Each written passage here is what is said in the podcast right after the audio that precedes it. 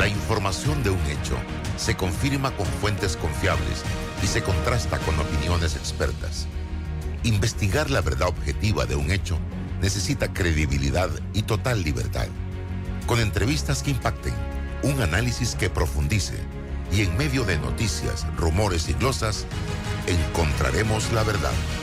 Presentamos a una voz contemple y un hombre que habla sin rodeos con Álvaro Alvarado por Omega Estéreo. Bienvenidos.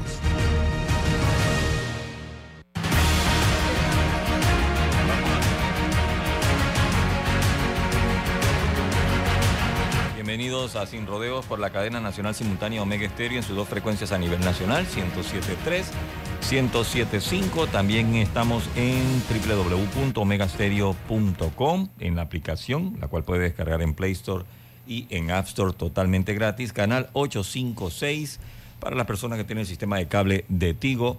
Y estamos en todas las redes sociales de Álvaro Alvarado C y Álvaro Alvarado Noticias. Vamos rapidito, un breve cambio, de vuelta a todo el equipo aquí en Sin Rodeos. Desde agosto cambiamos pensando en San Miguelito.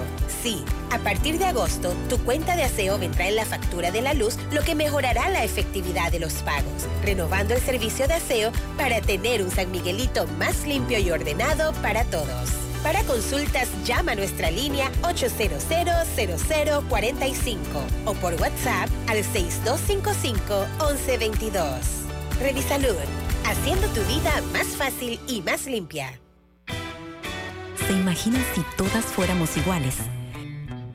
Dichosamente, son nuestras diferencias, nuestras metas y nuestra manera de ver la vida lo que nos hace únicas.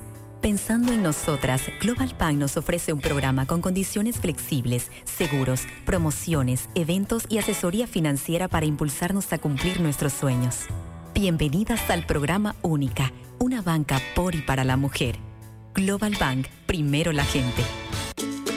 ¿Ya probaste la nueva harina de maíz maicísimo? Es más rendidora, fácil de amasar, no se pega y queda suavecita. 100% harina de maíz precocida sin aditivos ni conservantes. Ideal para hacer arepas, tortillas, bollos, tamales, empanadas y mucho más. Búscala en tu mini super favorito y en los supermercados a nivel nacional a un excelente precio.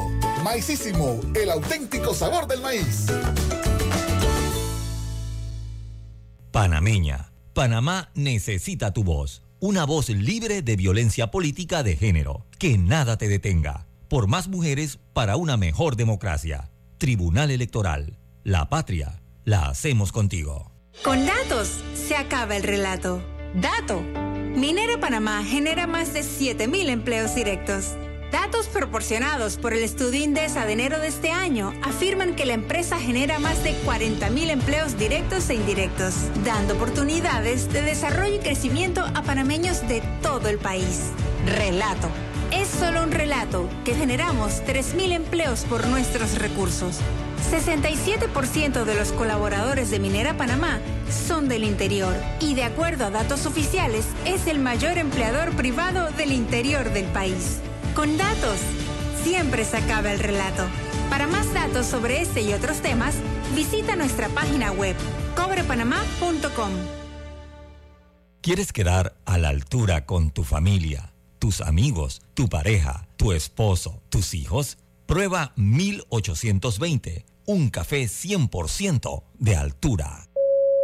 En el Metro de Panamá nos mueve crear un mejor futuro. ¿Sabías que con la ampliación de la línea 1 hasta Villa Zaita, más de 300.000 personas estarán conectadas a ese futuro tan próximo y a todos sus beneficios? Metro de Panamá, elevando tu tren de vida. Hutchinson Port opera los puertos de Balboa y Cristóbal, ubicados en el lado Pacífico y Atlántico del Canal de Panamá. Sirven como una ventanilla única para los servicios de transbordo y logística en América Latina y el Caribe. Bueno, me voy a comer con una estrella. Mm. Espérate, ¿y tu esposa sabe? Claro, ella sabe que la estrella del sabor es American Star. Y por eso en la casa comemos delicioso. American Star, el tasajo, jamón, chorizos y embutidos más suaves, económicos y con el sabor que le gusta a todos. ¡Oh! ¿Me invitas a conocer esa estrella? Busca la estrella roja y azul American Star, la estrella de tu cocina. Conectamos con una sonrisa, con un adiós, un hasta pronto y un sentido de aventura. Ahora, nuestra conexión al mundo crece con la estación aeropuerto del Metro de Panamá. Todas las líneas nos llevan al mundo. La estación aeropuerto nos une más.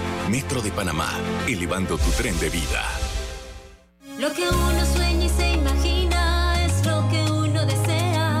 Y la emoción de ahorrar día a día es la que a mí me llena.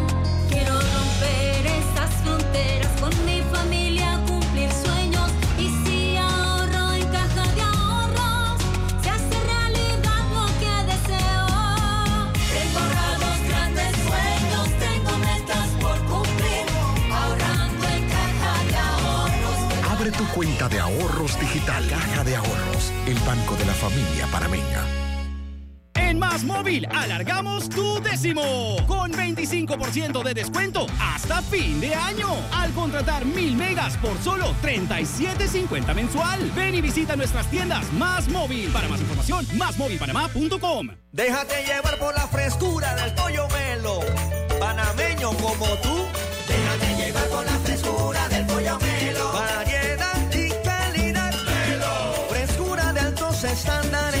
La calidad es una promesa. Para llevarte el pollo melo siempre fresco hasta tu mesa. Déjate llevar por la frescura del pollo melo. Por su sabor y calidad lo prefiero. Déjate llevar por la frescura del melo. Hutchinson Port administra y opera los puertos de Balboa y Cristóbal, ubicados en el lado Pacífico y Atlántico. Están conectadas por ferrocarril y una carretera transcontinental con una distancia de 80 kilómetros. La vida nos lleva a crecer. La familia se vuelve un familión. Las salidas se vuelven viajes a otra provincia. Y las entregas de tu emprendimiento se vuelven una empresa. Sea como sea que tu vida crezca, necesitas un auto de tu talla, como el Gilio Cabango, con espacio para siete pasajeros y mucha comodidad, donde quepan tus trips con lo top en tecnología y la seguridad que necesitas. Conduce el nuevo Gilio Cabango. Es momento de crecer, solo en Bahía Motors.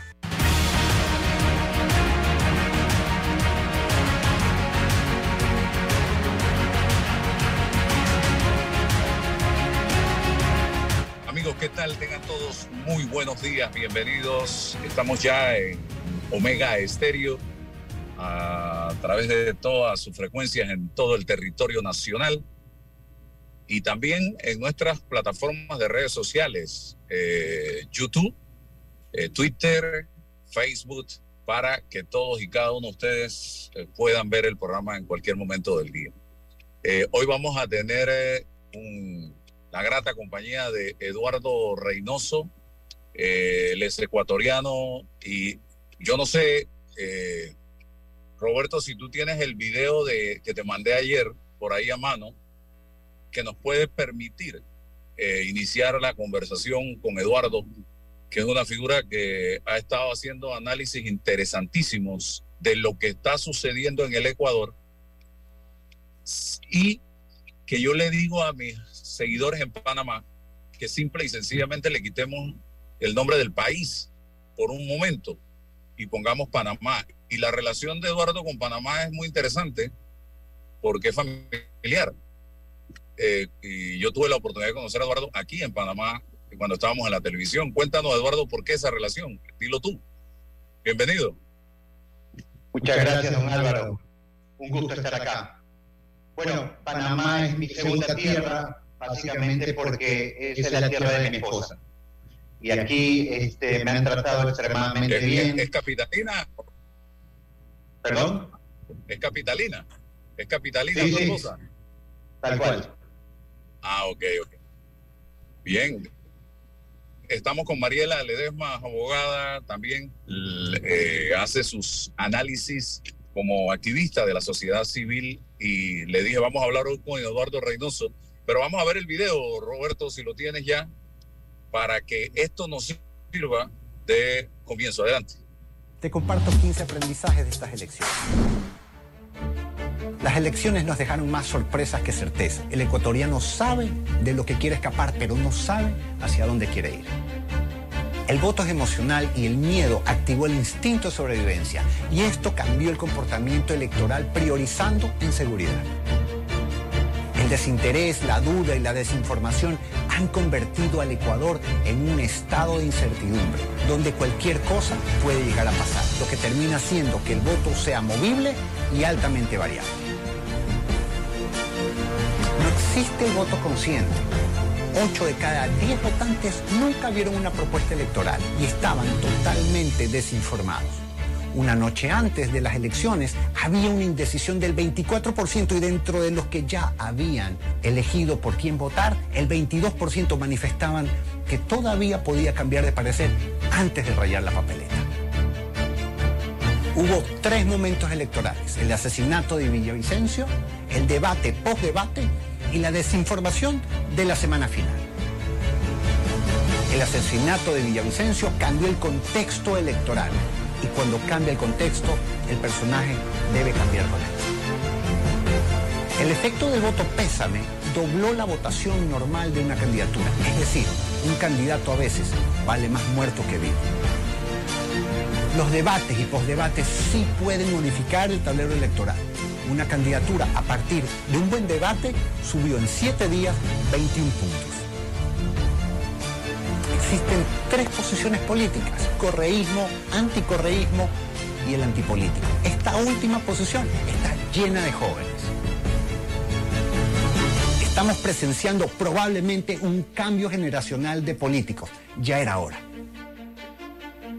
El joven antipolítico no piensa en ideología, piensa en practicidad, busca humanidad, empatía. No le gustan las peleas políticas ni los políticos con pasado.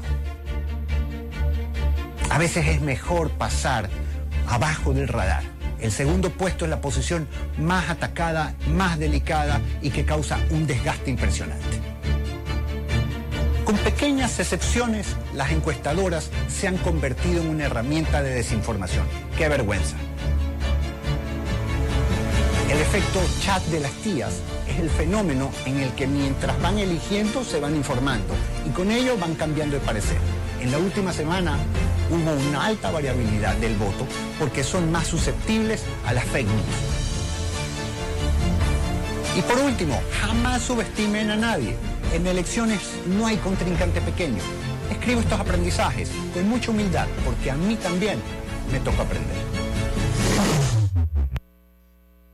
Bien, aquí hay dos temas para comenzar que yo eliminaría de los 15 desde el punto de vista de Panamá. El primero, el asesinato de Villavicencio. Evidentemente que ojalá no lleguemos allá, ojalá no lleguemos allá. Eh, las elecciones son en mayo del 24 y el clima está bastante, bastante confuso y eh, caliente. Y los en Panamá. Y lo segundo, el tema de los debates. No estoy tan seguro, Mariela, que está por ahí, eh, podrá tener su opinión y tú la tuya también, eh, Eduardo, de que en Panamá los disque debates, que para mí son shows de televisión, eh, cambien la manera de pensar o de parecer del electorado. Esos son los únicos dos elementos que yo pensaría. Eh, Eduardo, bienvenido. Muchas gracias, don Álvaro. La situación de lo que ocurrió acá básicamente se da porque pasamos de una apatía, donde las personas no querían saber de política, ni campañas políticas, ni de partidos políticos.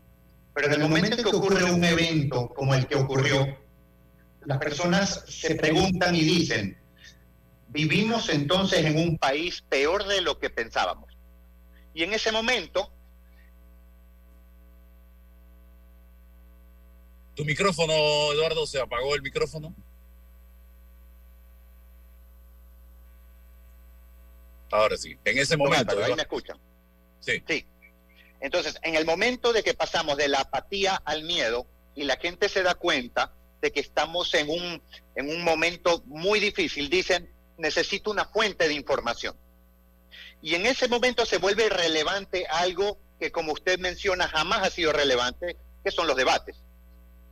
Porque esa era la manera de conocer a los candidatos y entender qué es lo que querían proponer. Y ahí es donde cambió totalmente el tablero electoral. Y sobre todo es que las personas estuvieron en un modo de sobrevivencia. Es decir, solo les importaba la seguridad como si fuera lo único malo que tuviera nuestro país o lo único que se tuviera que solucionar. Y eso es un error. Eh, Mariela. Sí, lo que pasa es que veo que, busca- buscando las palabras de no ofender a la gente, pero veo que nosotros somos un pueblo bastante ignorante a nivel de política. Y lo que pasa es que la política per se no es la que a nosotros nos interesa. A nosotros nos interesa el que hay para mí. Es, lastimosamente, la gran mayoría, que es el populacho, la gente de estratos sociales bajos, la gente que tiene que trabajar el día a día por su comida, por su so- sobrevivencia, se ha acostumbrado a que el periodo electoral es el periodo donde tienes que buscar de todos lados para ver qué te entra. Este me da un suéter, el otro me da una gorra, el otro me da 10 dólares y no hay realmente una calidad de información que, y además tampoco le interesa al votante. Al votante le interesa qué traes en la mano para darle. Esa, eso que yo le llamo una ignorancia política es un gran perjuicio para nuestra, para nuestra democracia porque no votamos eh, conscientemente pensando en este, olvídate de las ideologías, aquí eso no existe, no existe derecha, izquierda, eso no existe. La gente vota pensando de qué lado yo puedo conseguir un poco más. Entonces, eh, limitamos la oferta a aquellos que mejor canten, mejor digan, mejor toquen guitarra, mejor coman boli, eh, etcétera. Eh, pero sí creo que el debate per se para el, porcentaje pequeño de quienes quieren escuchar, o también a también le gusta mucho jugar a ganador. Y cuando tú haces un debate y tienes una persona que se expresa bien, que dice cosas que te suenan, no la entiendes muy bien, pero te suenan inteligente y no se corta y hace esto, creo que sí tiene una pequeña influencia, porque estoy 100% de acuerdo con lo que dijiste, el voto es emocional y es un voto que está contento porque a este le quité 10 dólares, al otro un suéter y al otro una gorra, pero cuando oye algo que le suena como puede ser, pero la pregunta es, ¿se sienta la gente a escuchar un debate en Panamá? Yo creo que la respuesta es que no. Lo más probable es que no, porque ese es el denominador común de América Latina y los países del Caribe. Las propuestas, ¿qué valor tienen en el electorado, Eduardo? Lamentablemente las propuestas cada vez eh, son menos escuchadas, por una sencilla razón, pues no creen en los políticos. Entonces, si el emisor del mensaje no es creíble, indudablemente pasa a un segundo plano cuál es el mensaje en sí. Entonces, definitivamente lo que está ocurriendo es que la gente ni siquiera se deja seducir por campañas emocionales, sino que ya ni siquiera quiere escuchar campañas. Y en ese momento hay un mayor nivel de desconocimiento. ¿Ok? Y vamos siempre a la semana final y prácticamente los cuatro días finales para tratar de elegir. ¿Cómo puede ser posible que un país en el que estamos, por ejemplo el Ecuador, que está en crisis, las personas, el 24% de las personas estén indecisas un día antes? Y el día de las elecciones, el 22% manifestaba que podían cambiar igual eh, su, su voluntad en el voto. Entonces, lógicamente, todo se vuelve impredecible. Los países se vuelven en estados de incertidumbre, cuando la gente más bien lo que quiere es orden y control para que los países no se vuelvan con selvas de caos. Ujú. En Panamá está pasando algo, me imagino que en América Latina es, es parecido.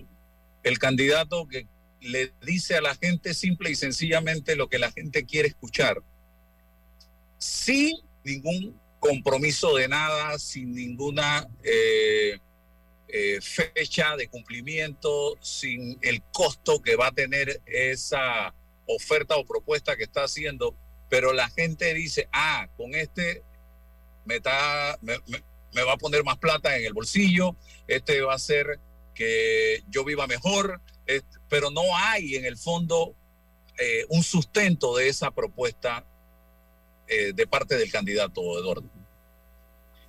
El problema básico es la falta de congruencia. ¿Qué es congruencia? Es la alineación entre el ser y parecer.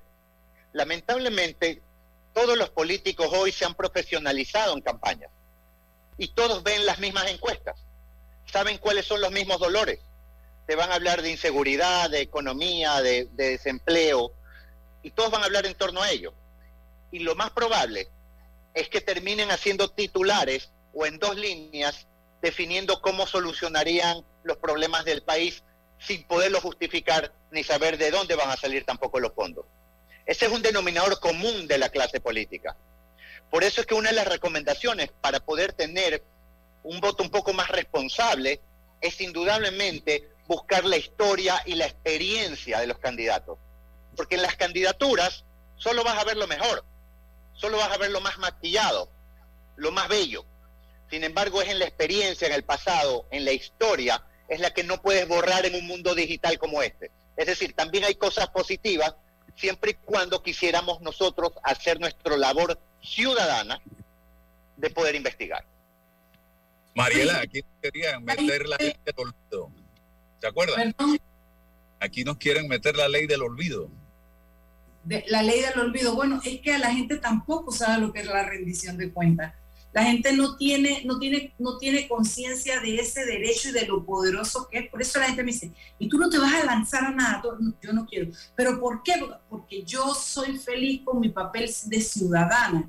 La ciudadana, el ciudadano tiene un poder que, que es muy es muy fuerte si lo supiera. Un grupo de ciudadanos organizados pidiendo una rendición de cuenta, diciéndole a la persona, usted dijo aquí esto, no lo hizo, usted dijo esto y dijo, lo- hizo lo contrario, exigiéndole congruencia al candidato entre lo que habla y lo que ejecuta, sería, sería un arma muy poderosa para política. Pero las campañas van, vienen, se elige otro candidato, viene otra campaña y nadie habla de lo que tú dijiste que ibas a hacer y no hiciste a nivel de confrontación de ciudadanos versus candidatos políticos. El ciudadano común en Panamá no está organizado de una manera cohesionada que logre mover situaciones y mover eh, eh, eh, decisiones incluso del gobierno. Aquí levantar una protesta cuesta, cuesta bastante, le cuento. Entonces, eh, eh, ese pedazo también de no saber exigir rendición de cuentas nos lleva a vivir del cuento. Como no pedimos cuenta, vivimos del cuento. Y el cuento no lo tragamos, ni siquiera lo cuestionamos. Y lo que tenemos es un montón de gente que ya lo sabe, que se para ahí dice, te voy a dar, te voy a hacer, voy a hacer, ta, ta, ta, te voy a traer el tren hasta Chiriquí, te voy a hacer, y no hace nada y ninguno se levanta en ningún lugar y le dice, usted prometió esto, ¿qué pasó?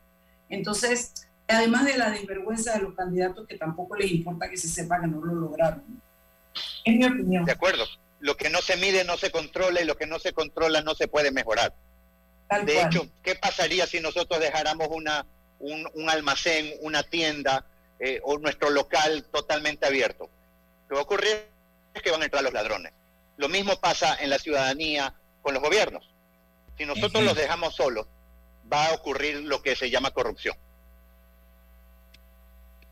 Pero Eduardo, la corrupción en lo que yo he logrado eh, medir en Panamá, ver las mediciones, perdón, pareciera que no es un tema que le interesa al pueblo panameño y de eso hablábamos el jueves de la semana pasada con un estratega político. La corrupción no parece interesarle a los panameños. Mire, hay dos, dos momentos. Primer momento, cuando la economía está bien. Cuando la economía, el empleo y en general la sociedad está bien, no les molesta. ¿Por qué? Porque lamentablemente nuestros países tienen unas creencias. No me, todo político roba y no me importa que robe, pero que haga. Son prácticamente dos creencias que permeabilizan el perdonar la corrupción. Sin embargo, cuando las cosas llegan a un nivel crítico de mucho dolor, entonces ahí sí salta la importancia de eliminar la corrupción. Tratan, saltan a eliminar la corrupción. Yo ni siquiera creo eso, mire Eduardo. Nosotros estamos en este momento en un- en un- por un impasse, un impasse, por una situación en la que la propia ANTAI está tratando de cambiar la ley de corrupción, diciendo que es buena, cuando en realidad detrás de esas cosas buenas disfrazan muchos retrocesos en la ley, le quita diente a las instituciones que podían hacer algo, se mete a jugar un papel que no jugaba antes, entonces lo que estamos es debilitando la, la- la institucionalidad y estamos dando pie a la corrupción. Lo más triste de todo lo que has dicho, que lo entiendo, lo creo e incluso secundo en muchas cosas, es que el ciudadano ve la corrupción y no la combate. No le, no, mírame lo que te digo, Eduardo, es la realidad del panameño. No le molesta la corrupción. Es, ellos sienten que es la fuente de su, de, de- de su posibilidad de tener algo si el político roba lo suficiente como para repartir y a ellos les toca, están bien. No hay un ciudadano crítico hemos aprendido a vivir, robó pero hizo, es una frase que se ha instalado en nuestra mentalidad, en nuestro día a día de manera tal que perdimos el respeto por la honestidad y comenzamos a, a ver simplemente en qué me beneficia la corrupción a mí. El gran problema de nuestro pueblo es que hay ahí para mí es que, que, un- que una diputada lo diga no es más que el reflejo de lo que somos como pueblo. Y robó, pero hizo, es el reflejo de lo que somos como pueblo. Somos livianitos, no profundizamos. Corrupción. Yo creo que la gente, de verdad que en eso disiento contigo, Eduardo, te pido perdón. Disculpas, disculpas. Yo he escuchado mucho eh, este tema de que la gente al final pide justicia, pero cuando lo he investigado, lo que la gente realmente quiere decir es quiero injusticia, pero a mi favor. El egoísmo se está tomando eh, la, la- la sociedad y eso es lamentable porque eso es lo que no permite que nos unamos. Y el egocentrismo, porque la gente, todo el mundo quiere un rol y un papel protagónico en la película, y si no tiene el estelar, entonces bueno, allá que se revuelquen otros y que se jodan otros. Y no, no, no asume, no asume, mira, eh, eh, ay, Eduardo, yo no había amanecido muy positiva hoy, pero me estoy conectando con mi peor parte, oye lo que te digo. Las redes sociales, ¿qué han hecho de nosotros? Porque el panameño de la década del 80 era un panameño combativo, peleador, luchador, eh, salía a las calles eh, a, protagonizar protestas eh, en busca de justicia, democracia, libertad, en contra de la cor- corrupción. Hoy día, hacer una protesta en este país que realmente valga la pena, imposible. Esto yo pienso que las redes sociales tienen mucho que ver porque la gente se, monta en una red social, le mienta a la madre al político y ya con, eso cree que está ejerciendo su rol ciudadano, Eduardo. Usted tiene toda la razón. El análisis que usted hace es extremadamente profundo. Yo he analizado que las redes sociales, desde ese punto de vista, es una especie de placebo, porque la gente siente que descarga en el mundo online lo que antes descargaba en las calles. Y yo le voy a decir algo como asesor de gobernantes, de políticos y en campañas políticas. Lo único, las dos cosas que los políticos le temen es a una manifestación o a una encuesta que le dan resultados negativos. Y yo creo que los ciudadanos tienen que salir a las calles a luchar por lo que es de ellos. acabas de mencionar la palabra encuesta, a la cual en los 15 puntos que mencionaste, eh, le hiciste o le diste un calificativo muy importante. Hoy en Panamá se están publicando algunas encuestas eh, que realmente uno se pregunta mm, qué de cierto hay en dichas encuestas qué tan reales son esas encuestas. Y muchas veces son para confundir. Hablemos de las encuestas. Normalmente las encuestas deberían de darnos luces, pero hoy en las campañas están jugando un rol protagónico de desinformación. Y eso es un problema, porque se está cambiando la naturaleza de para qué fueron creadas realmente. Y es parte ya de una estrategia global. Así que encuesta publicada, con ligeras excepciones, normalmente va a tener un sesgo, y ese sesgo dependerá de quién fue el que compró la encuesta o quién la auspició. O sea, la encuesta muchas veces trabaja para quien la paga. De acuerdo. Y ni siquiera con los resultados reales. Y Bueno, que cuesta, lo que se maquilla no es el número, lo que se maquillan son las preguntas para llegar a una, a una, vez, a, una respuesta conducida sin que te des cuenta o, en fin, hay muchas cosas que manejar en las encuestas. Lo que pasa es que yo creo que hace rato las encuestas dejaron de ser asertivas en general. Eh, eh, campañas políticas que han pasado en Panamá, que la encuesta va por aquí, el resultado de la, de la campaña va por el lado de acá. Claro que depende mucho de la encuestadora, pero esas cosas también han hecho que dejen de ser tan creíbles. Yo siento que la gente en Panamá, cuando ve una encuesta, dice, esa debe haberla pagado fulano, esa es de Mengano. De acuerdo al resultado, la gente te dice quién la pagó, y yo no sé si es verdad o es mentira, pero por ahí va la cosa. Eh, eh, no sé, le perdí la credibilidad a las encuestas también, Eduardo, mira. Yo creo que perdí la inocencia completamente en política. ¿Qué tanto impacto tendrá la encuesta en el individuo, en el elector? ¿Qué tanto impacto puede tener? Muchísima, porque si no estás informado y no tienes el criterio que sí tiene Mariela para saber cuándo le están mintiendo o no, lamentablemente te vas a agarrar de lo que tengas. Y lo que tienes en ese momento es un resultado. Por ejemplo, hay mucho el tema de lo que se llama el voto útil. Es decir, no me gusta ningún candidato, pero voy a votar por el que creo que va segundo para que vaya en contra del primero, que es el que yo temo. Entonces, en esos momentos, las encuestas juegan un rol protagónico y no hay que desmerecer el efecto positivo o negativo que puedan llegar a tener. Y hay que tener muchísimo cuidado por una sencilla razón. Levantar una encuesta es algo extremadamente caro. Yo soy encuestador. Y compartirlos así nomás es muy sospechoso, porque nadie comparte algo gratis que de alguna forma costó tanto. Por ende, tenemos que entender que hay una intencionalidad detrás. En la mayoría, no todas, hay sus, sus ligeras excepciones. Y sobre El todo hay una cosa más, querido Álvaro, que hay algo que yo le llamo el chat de las tías.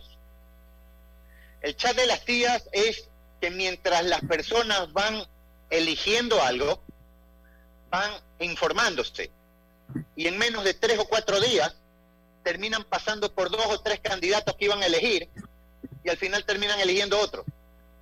Esa variabilidad se da justamente con estos últimos días por los fake news, por las encuestas y obviamente por las difamaciones que ocurren normalmente en unas campañas. Sabes que eso sí lo he notado, que la gente te comienza a decir que va a votar por fulano y mengano y hay un efecto cortina que cuando llegas a votar cambian de opinión. Y déjame decirte algo, Eduardo, lo vimos muy claramente, todos teníamos mucho temor en las elecciones pasadas de que el, el, el- el ungido del expresidente Ricardo Martinelli ganara las elecciones y significara una, una con- continuación eh, velada de, de un gobierno que para algunos de nosotros había sido nefasto para el país. Y yo te digo que parecía, pero la gente llega a la cortina y hay algo que pasa, que hace clac, clac, y terminan votando, no sé si con la conciencia, con el bolsillo, con la mente, no sé, pero mucho cambio de parecer en la cortina, detrás de la cortina cuando emiten el voto. Mucho cambio de parecer.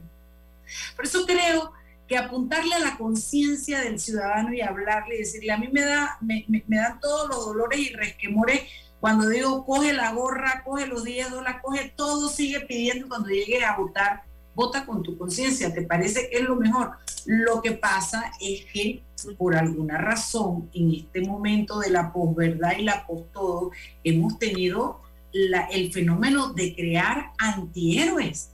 Los héroes antes eran en positivo, era todo lo que significaba lo mejor del ser humano. Y hoy día de verdad tenemos gente como Trump, tenemos gente como Ricardo Martinelli, que la gente quiere, lo, lo sigue y cree en ellos y son antihéroes, gente que va en contra de los valores, de la democracia, de una serie de- de principios que se habían seguido y sin embargo la gente lo sigue. Ese principio me preocupa mucho, Eduardo. Claro, ¿Qué ve- eh, hay, hay, hay dos cosas ahí. Hay lo que como debería ser y lo que podría dar una efectividad ahora. ¿Cómo debería ser? La gente debiera estar educada y entre más educada, menos susceptible va a ser para estas cosas. Lo segundo es cómo parar esto. Bueno, si decimos que el- la gente no está votando racionalmente y que se está comportando emocionalmente, lo único que le gana a una emoción irracional es una emoción mayor. Por ende, desde el punto de vista de la efectividad, lo que se debe de apelar es a las emociones para de alguna manera persuadir a las personas a que hagan algo sensato.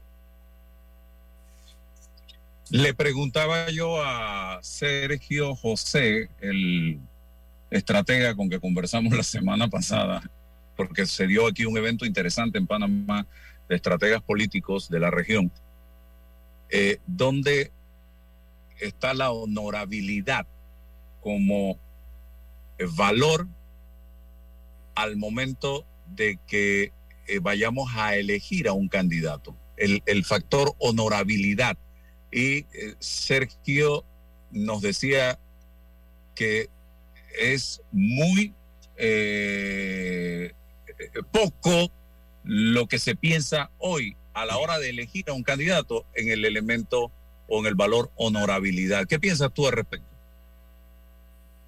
Bueno, dentro de la construcción de, de una marca creíble, porque a la larga todos vendemos confianza, hay cuatro factores.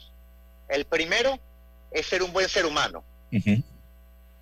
Lo segundo es buscar a alguien que tenga capacidad. ¿Qué significa capacidad? No es inteligencia, es que pueda cambiar la realidad de mi vida hacia algo mejor. Tercero, liderazgo, dotes de liderazgo que puedan impactar, inspirar. Y lo cuarto es, de alguna forma, autoridad. Que su voz tenga peso, que su experiencia haya sido congruente, que pueda llegar con profundidad. En la medida en que tienes estos cuatro puntos, entonces eres una persona altamente confiable. En la medida que tengas menos puntos, significaría básicamente es que eres menos confiable. Y hoy las sociedades, de alguna forma, desde la política, están buscando por lo menos que el político sea bueno, aunque no sea capaz. Porque sabes que si tiene capacidad pero no es bueno, entonces no te va a ayudar en nada. Entonces estamos buscando de una manera mediocre solo el primer nivel. El tema de la juventud. Hoy, el joven de hoy, ¿qué busca eh, Eduardo? Eh, busca que la persona que va a elegir no esté en confrontaciones políticas, busca que te hablen más de causas, de cosas positivas antes que de los dolores de la sociedad.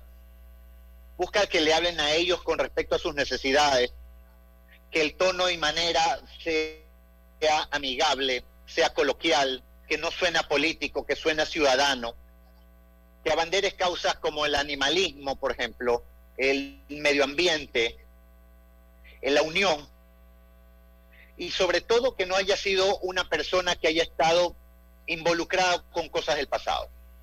O sobre todo de- no seas parte de aquellos que fueron protagonistas del dolor de nuestros países. Otra pregunta que te haría.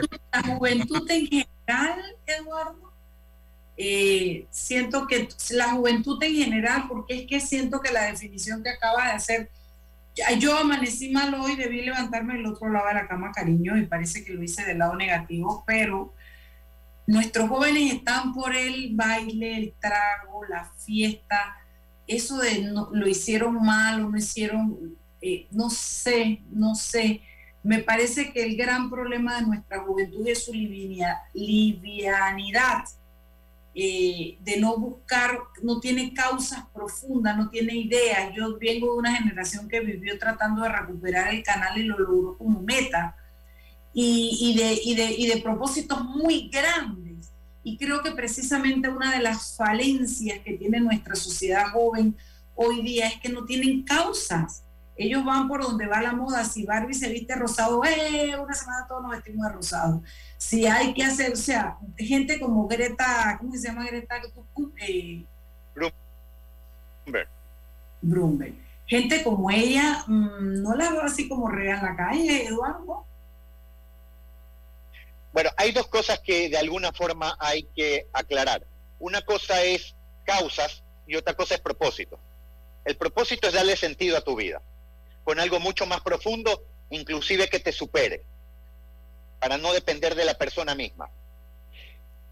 El causas es una explicación más pequeña de algo que de alguna manera me puede llegar a inspirar, pero que no, so- no necesariamente es sustancial, que no necesariamente alcanza.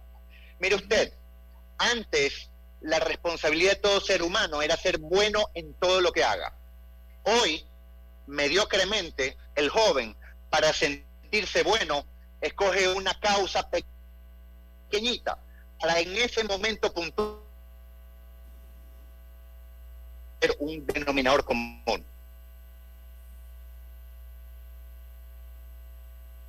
Para terminar eh, esta interesante plática, eh, Eduardo, Ecuador hoy eh, se ha convertido en un escenario de violencia. Así se ve en los medios internacionales lo que está pasando en Ecuador. Ciudades que están siendo tomadas por el crimen organizado. Panamá ya tiene síntomas de la penetración del crimen organizado en los partidos políticos, en los órganos del Estado, y eso Mariela lo sabe perfectamente, eh, cómo hacer o qué debemos hacer para no llegar a donde hoy ha llegado eh, Ecuador, que precisamente incluso ya hay políticos asesinados y no sé si periodistas también.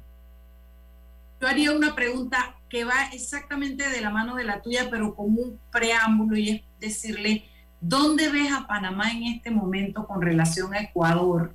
Porque Estuvimos tú- en algún momento igual. ¿sí? Estuviste, tú, tú, tú, tú viviste la realidad de Ecuador, entonces me gustaría saber, tú dices, ay, esto se parece tanto a cuando estábamos así, se veía venir, o simplemente no, Panamá tiene otras características. ¿Dónde tú ves a Panamá en relación con Ecuador? Y completando la pregunta que te hizo Álvaro.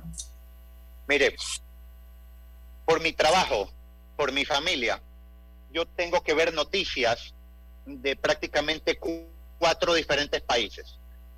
Y a veces se lo respondo así.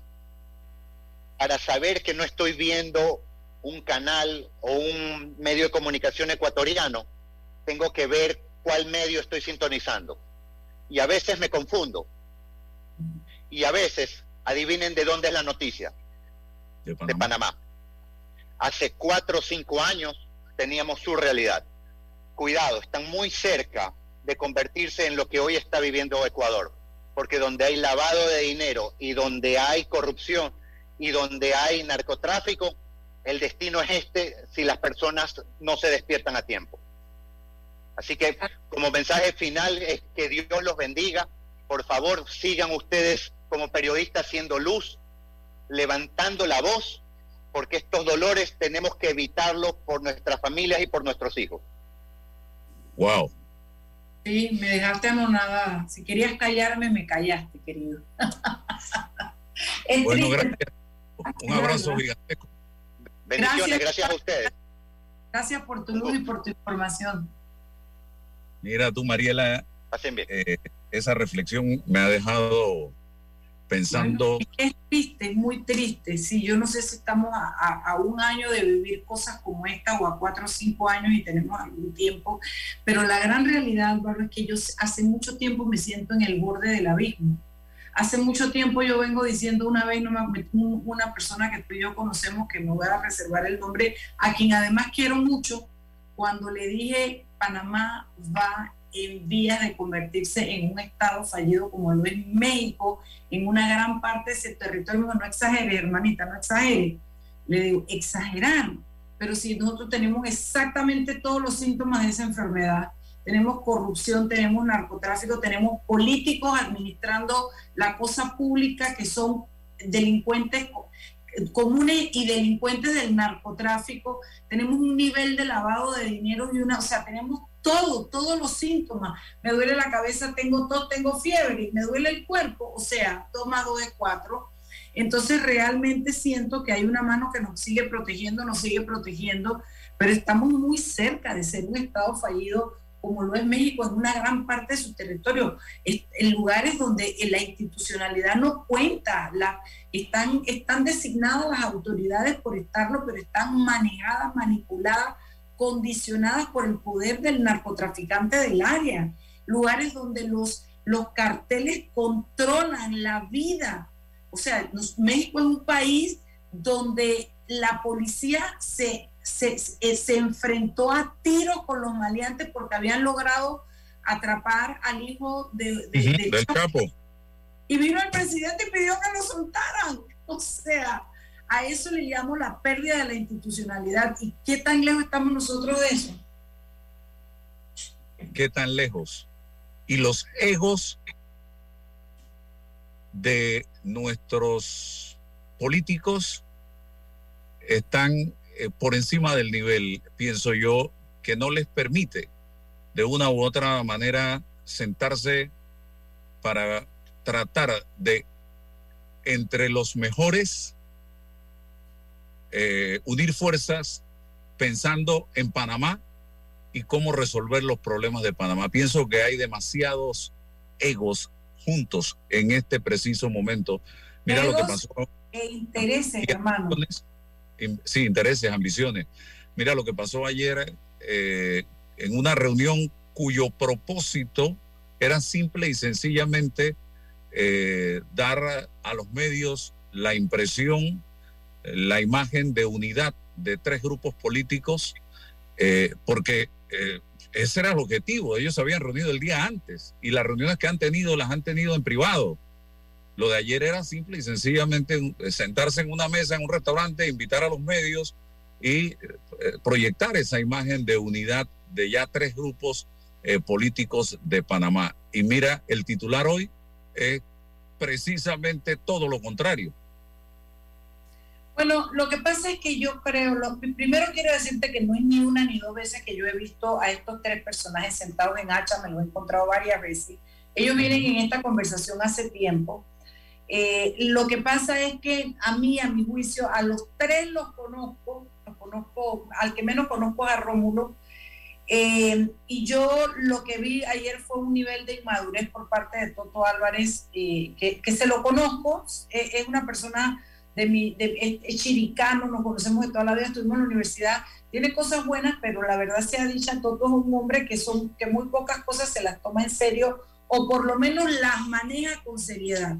No sé cómo decirlo sin hacerlo sentir mal, pero eh, eh, Toto es el hombre del chiste pronto, de, la burla pronta, eh, y esto es lo que pasó ayer. Yo creo que ellos querían seguir proyectando que están conversando y Toto llega y suelta algo que evidentemente no era producto de un acuerdo interno, porque si hubiera sido producto de un acuerdo o de una conversación, Blandón no se pone como energúmeno como se puso porque lo que sintió era que lo habían traicionado. Yo vengo aquí con un propósito y se sale Toto con que va a ir Rómulo a la cabeza. ¿De dónde salió Toto? O es una banana que me están poniendo, o es lo que quiere Toto, o quiere forzarme a algo. Y ahí lo que tuvimos fue a un José Isabel Blandón disgustadísimo, a un Toto riéndose de manera nerviosa y a un Rux eh, eh, reforzando. No sabía para dónde coger. ¿Cómo? Y a un Rux que no sabía para dónde coger que no sabía para dónde coger y reforzando la idea de que estaban ahí conversando y que hasta septiembre y todo lo demás. Esos son nuestros políticos. Entonces, reunirse para qué? Les quedó muy bien la frase después que, no, que nos estamos reuniendo, no, no se están reuniendo para repartirse el país, sino para tomar decisiones. Yo creo que ellos no las han tomado, en serio creo que no las han tomado. Eh, eh, y creo que me da la impresión de que es Rómulo el que va a ir a la cabeza, pero no me pregunte de dónde me lo saco. Eh, eh, y, todos estamos prestos a ver qué pasa porque es la fusión, la alianza que puede dar esperanzas a que podamos combatir de frente el eje del mal. Pero, pero no sé, la verdad es que Mira, Sabrina Bacal escribió ayer un, un tuit que me pareció genial. Yo no sé cuánto suma Toto, pero ya sabemos cuánto resta. Y la pregunta es, ayer mucha gente, hubo un grupo donde hicieron un hashtag que decía, si va Toto yo no voto. O sea, y me decían, vamos a sacar el, el- el- el- hashtag, si va Toto yo no voto. Porque realmente eh, la gente, yo no sé si él tiene mucha, mucha aceptación como político. Una cosa es como ser humano, una cosa es como amigo y otra cosa es como político. Yo creo que Toto inscribió un partido político porque hizo un gran esfuerzo económico, físico y de organización, pero Toto para mí nunca ha sido un líder.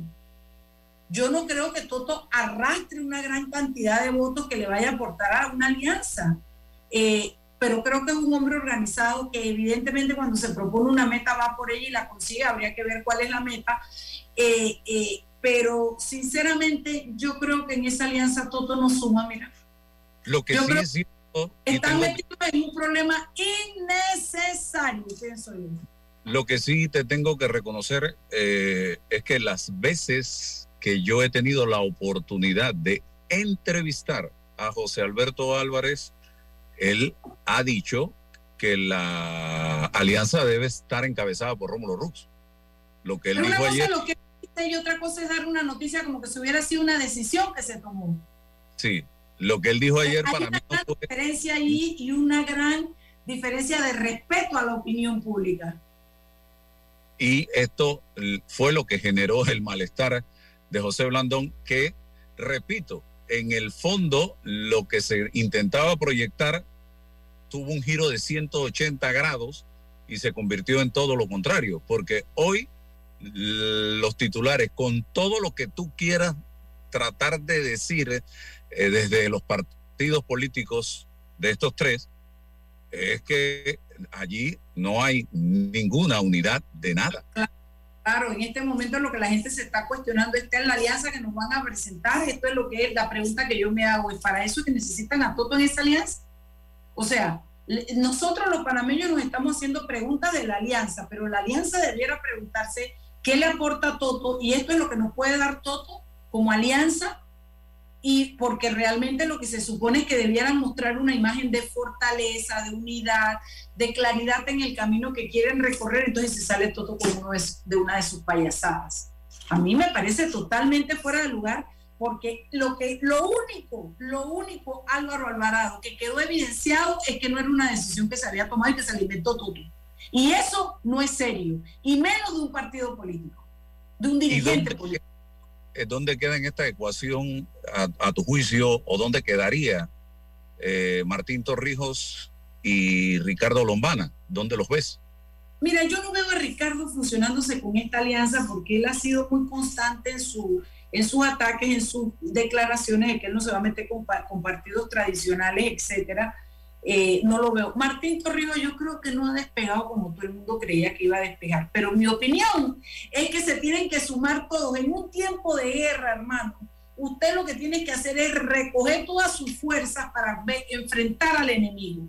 Si tú me preguntas, yo voy a votar, óyeme lo que te estoy diciendo, no tengo ningún problema de decirlo públicamente. Al que me pongan a la cabeza de una alianza que tenga posibilidades de ganarle. Y incluso cuando me, en- ayer me dijo una amiga, y si ponen a Toto Álvarez, yo me estaba riendo, no tiene nada que ver con que yo le tenga cariño a Toto. Pero yo dije, Toto, de presidente de la República, dije, no, bueno, eso no existe. Pero, pero lo que te quiero decir es que eh, la alianza al que venga, que se sume Lombana, que se- yo tengo simplemente en mi idea que no podemos permitirnos retroceder dejando que un hombre como Ricardo Martinelli suba al poder. La verdad es que cada quien, te- la diferencia es que tú lo digas de frente, actúes con honestidad. Cuando tú, cuando tú eres un comunicador público o emites opiniones públicas, lo que a mí me parece importante es que la gente no se sienta sorprendida y traicionada. Yo no voy a traicionar a nadie. Yo voy con el que vaya a la cabeza de una alianza que tenga la posibilidad de ganarle a Ricardo. Esa, esa- esa es mi realidad. Mira lo que está saliendo. Y yo precisamente me preguntaba hoy en un tuit, rememorando New Business, ahora viendo lo que está saliendo en Blue Apple, lo que sabemos ya por propia voz, boca de los hijos de Ricardo Martinelli de Odebrecht, me preguntaba, y ahí está escrito, ¿teníamos un gobierno o una organización criminal administrando el Estado? Pero maestro, yo se la contesto, maestro, maestro, una organización criminal. A mí él me puso una, una demanda penal, una querella por calumnia, porque yo dije que él y su familia parecían más una banda que una familia. Cuando tú tienes una familia que son cinco, dos hijos, una hija y papá y mamá, y, papá y dos hijos, que son tres, han estado envueltos en este, uno extraditado y dos presos, explícame cuál es la calumnia de decir que parecen más una banda que una familia. Teníamos una banda, era una banda. Los dos hijos estaban, ya pagaron, confeso, no es de que los lo encontró un, un- un jurado de conciencia y se equivocó. Confesos. A Ricardo Martinelli lo trajeron por la relinga deportado a Panamá y está ahorita mismo condenado, no está, no todavía le caben recursos a eso, pero también acaba de ser condenado en otro proceso. Entonces, Y no- no- designado corrupto por el gobierno de los Estados Unidos. y saca y apareció en todas las listas y sacado de la posibilidad. eh, por eso te digo, eh, maestro, yo le contesto, póngame cinco. Y a eso queremos volver. O sea, ese es mi asombro, ese es mi temor. O sea, como panameños, tú ves eso y tú dices, no, me para allá, yo no quiero ya. Yo fui para allá y mira todo lo que salió de ahí. Ponte que no lo encuentren culpable de más nada, solo todos los escándalos que se han destapado. La conducta de Ricardo Martinelli tan cobarde como ha sido, de no ir a los juicios, de decir que está enfermo, de inventarse todas las vainas, lo- como dice la gente en broma y en serio, lo único que no se inventó fue un embarazo.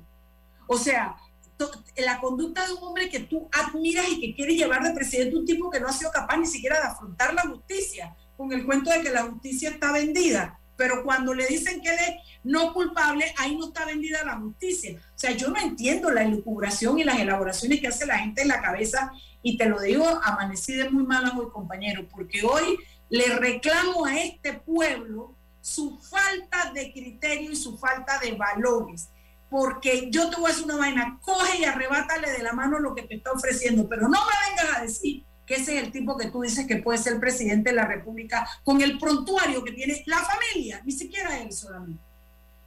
¿Para qué me Bueno, María- la? Ahora yo tengo que ir a trabajar con esta rabia que acabo de coger. Bueno, es que nos tienen así, nos tienen así. Vamos al cambio comercial. Te agradezco, Mariela, un abrazote y a Eduardo también por su colaboración en el día de hoy. Y creo que el titular de hoy es Vamos camino al Ecuador, que fue lo último que dijo. Eduardo en la entrevista. Gracias, vamos al cambio. Con datos se acaba el relato. Dato. El 99% del agua que utiliza Minera Panamá en sus procesos es de lluvia. Esta se almacena en grandes estanques y se reutiliza. De esa manera se garantiza el abastecimiento durante todo el año aunque no llueva. Con el nuevo contrato, la empresa pagará